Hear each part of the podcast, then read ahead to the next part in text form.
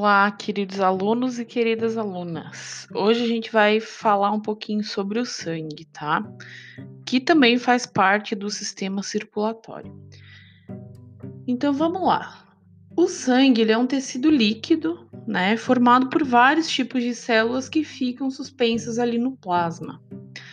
Tá? Então ele circula por todo o sangue através das por todo o corpo, através das veias e das artérias. Então, as veias elas levam o sangue dos órgãos e dos tecidos para o coração, e as artérias elas levam do coração para os órgãos, tá? Então, é, a gente tem essa diferença aí entre artérias e veias, tá? Então, no nosso corpo a gente tem em média 6 litros de sangue que passam pelo coração várias e várias vezes por dia.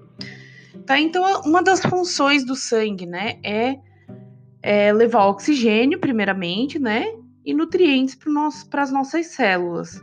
Ele também retira das nossas células substâncias que não são importantes, né, e que são acabam até sendo tóxicas para a gente, como o gás carbônico.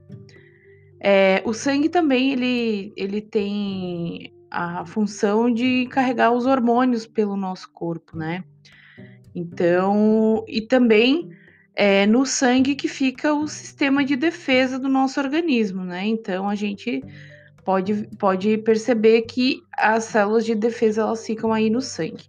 Então, o sangue ele é composto pelo plasma, né? 60% do sangue é composto pelo plasma, os glóbulos brancos, que são o sistema de defesa, e os glóbulos vermelhos, né?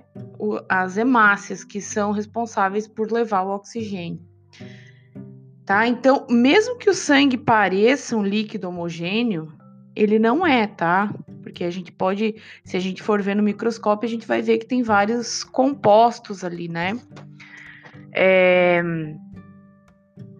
então, a quantidade de cada componente desse do sangue que eu falei para vocês, a, a, quantidade de glóbulos brancos, de glóbulos vermelhos, pode variar de pessoa para pessoa, tá? Então, por exemplo, é, pessoas com anemia podem ter modificação, modificação nos valores de, de hemácias do sangue, tá?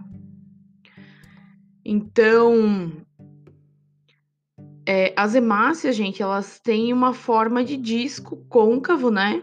Que é nessa parte côncava que o oxigênio é carregado, tá? E essas células são as únicas do nosso corpo que não possuem núcleo, tá? Essas células são produzidas lá na medula óssea. É, ela é rica em hemoglobina, isso que dá a cor vermelha, né, no, no sangue. As hemácias, elas têm uma cor vermelha e elas são responsáveis por transportar o oxigênio. Então, outro componente do sangue são as plaquetas. Também são chamadas de trombócitos. Elas não são células, mas elas são fragmentos de células, tá? E elas têm é, a, a principal função delas é a coagulação do sangue. Então, quando tem um ferimento ou um rompimento de vaso sanguíneo, é, as plaquetas elas se aderem e formam uma rede de fios que impedem a passagem de sangue, tá? Então, existem pessoas que têm, que têm, têm problemas com a coagulação do sangue. Uh, o plasma, gente, o plasma. Então, o plasma é um líquido de cor amarela que corresponde mais da metade do volume de sangue, geralmente 60% é, é constituído por água, glicose, lipídios, aminoácidos, proteínas, sais minerais e vitaminas.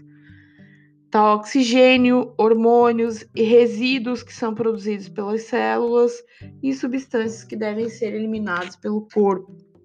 Então, essa é a composição do plasma sanguíneo.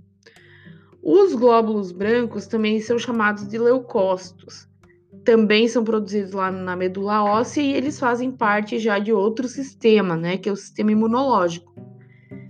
É, a função desse sistema, gente, é destruir agentes estranhos, como bactérias, vírus, substâncias tóxicas, né, e outros agentes que causam infecção ou doenças na gente, né. É, também tem um papel na coagulação do sangue, tá? Então lá no no, no sistema imunológico, a gente tem vários tipos de células, tá? Que vão variar de acordo com o formato, o tamanho e a forma do núcleo. Se vocês observarem lá na, no texto que eu mandei para vocês, tem uma figura com os diferentes tipos de, de leucócitos, tá? Mais para frente a gente vai estudar somente o sistema imunológico, tá bom? Mas para a aula de hoje era isso. Espero que vocês tenham estudado, né? E até a próxima, pessoal.